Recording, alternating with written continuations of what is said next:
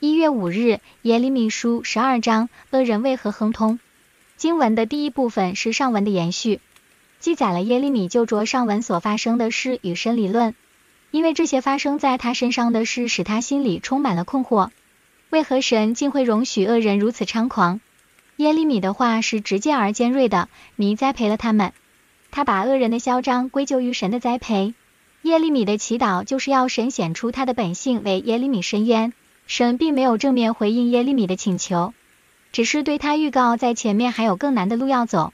言下之意，就是要耶利米把心中的不满和愤恨撇开，做好准备以迎接更大的挑战。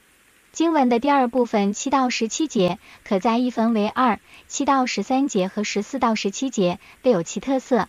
第一部分之内容有很浓烈的情绪表达，至为感人。本来产业有如生命，是绝对不能撇弃的，但耶和华在极不情愿下做了这不可思议的行动。为什么呢？因为他一手栽培又引以为傲的产业，竟然与他反目成仇。为此，神施行审判，使这地沦为敌人肆意破坏的地方。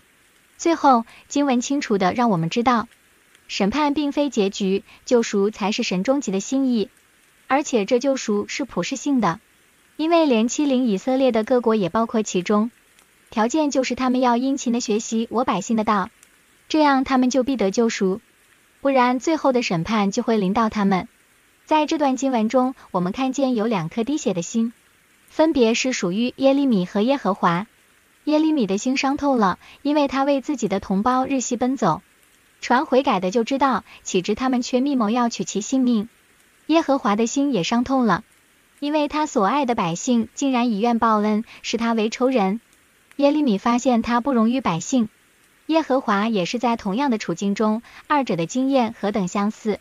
耶利米向神求公义，公义对他来说是恶人受报，但耶和华的公义却有另外一面，就是除了受报之外，还有拯救。但令恶人受惩罚，并非完全的公义。